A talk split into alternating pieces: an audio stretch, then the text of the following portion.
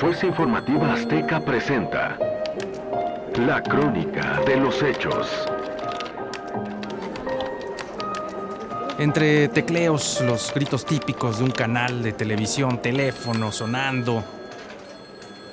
Yo redactaba el guion de un reportaje de barcos camaroneros que fuimos a realizar a Mazatlán.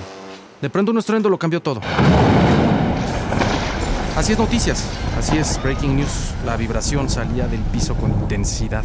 En las salas del área de coworking donde me encontraba, que en TV Azteca conocemos como la incubadora 2020, las cinco o seis personas que estaban ahí se quedaron estáticas. Tiembla, vamos a desalojar, les dije. Cuando algo así sucede, la gente huye del fuego y nosotros vamos hacia él para documentar e informar. Esa es nuestra tarea. Corrí a buscar a mi camarógrafo y a mi editor de campo. Los edificios de TV Azteca ya estaban evacuados. Ya para ese momento teníamos información de que había derrumbes en la ciudad. La mayoría de mis compañeros reporteros tomaron camino hacia el centro de la ciudad porque, como sabemos, por experiencias previas, es una zona muy vulnerable a la sismicidad. Me partía en dos, entre el dolor y el profesionalismo, entre la casa y el trabajo. Aún no lograba comunicarme con mis familiares para ver cómo se encontraban. El internet móvil era inestable y la telefonía se había caído. Una fuente me dijo, en el TEC de Monterrey Campus Ciudad de México hay daños. Entonces tomamos la decisión de ir hacia el sur de la capital mexicana. Había un tráfico intenso sobre el periférico. Gente abajo de los coches. La gente hacía ruido con los claxons, algunos gritos. La gente se bajaba también para hablar por celular. Nos costó mucho trabajo llegar. Cuando arribamos al campus, había decenas de padres de familia, estudiantes al exterior, maestros, todo el mundo corriendo. Los sofocaba el pánico y la incertidumbre.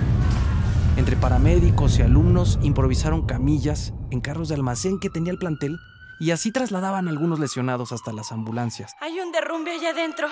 ¿Dónde? Los puentes que comunicaban dos edificios. Por la naturaleza de la emergencia, no nos permitieron entrar a grabar al campus, pero le dije a Julio Ordóñez, mi camarógrafo, vamos a la vuelta, desde ahí se alcanzará a ver.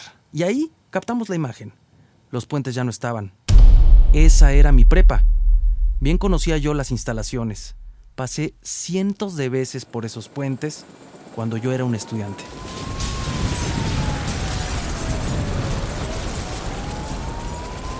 Entre la angustia y el dolor que ahí se vivía, aparece una mujer y me dice, aquí cerca se cayó el edificio de una primaria, en Calzada de las Brujas. Estamos cerca, comentamos mi equipo y yo. Vamos, llegamos. Caos, tumultos, desesperación. Madres y padres gritando. Soy padre. En ese momento me entró una ansiedad tremenda por saber cómo se encontraba mi hijo. Los teléfonos celulares aún no funcionaban, hasta que entró un mensaje de texto y su mamá me dijo que estaban bien. Minutos después, como un bálsamo, cayeron mensajes con buenas noticias de mis padres también.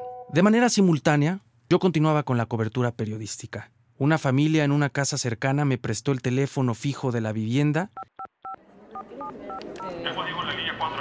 y desde ahí pude enlazarme a TV Azteca para reportar la tragedia que después pasaría a la historia como la más emblemática del sismo del 19 de septiembre de 2017.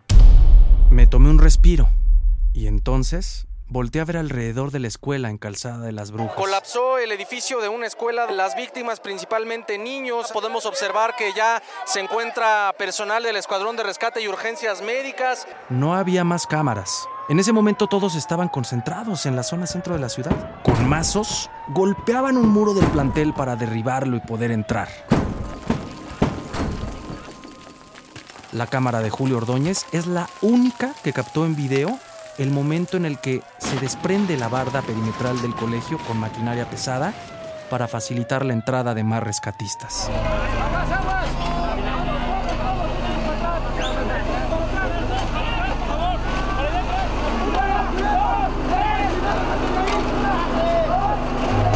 Marina, elementos federales, paramédicos, ríos de gente.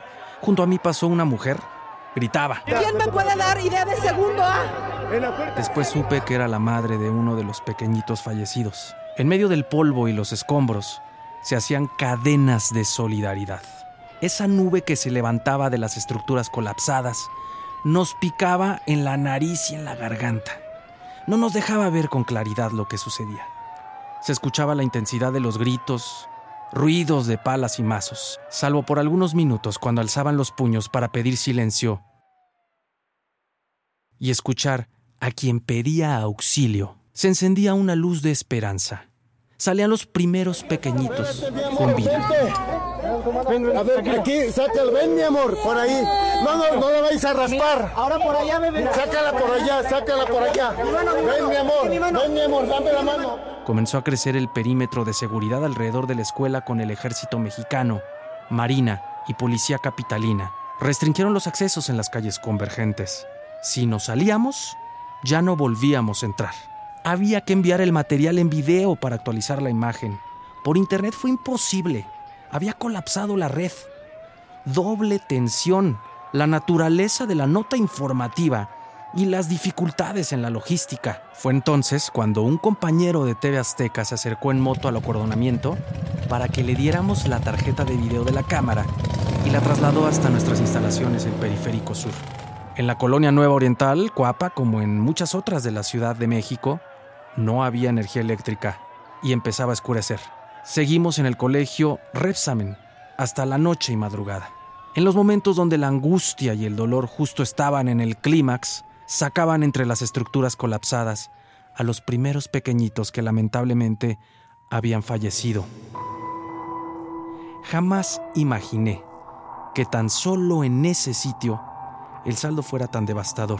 19 niños y 7 adultos murieron en esa esquina del sur de la Ciudad de México que ha quedado marcada por la tragedia.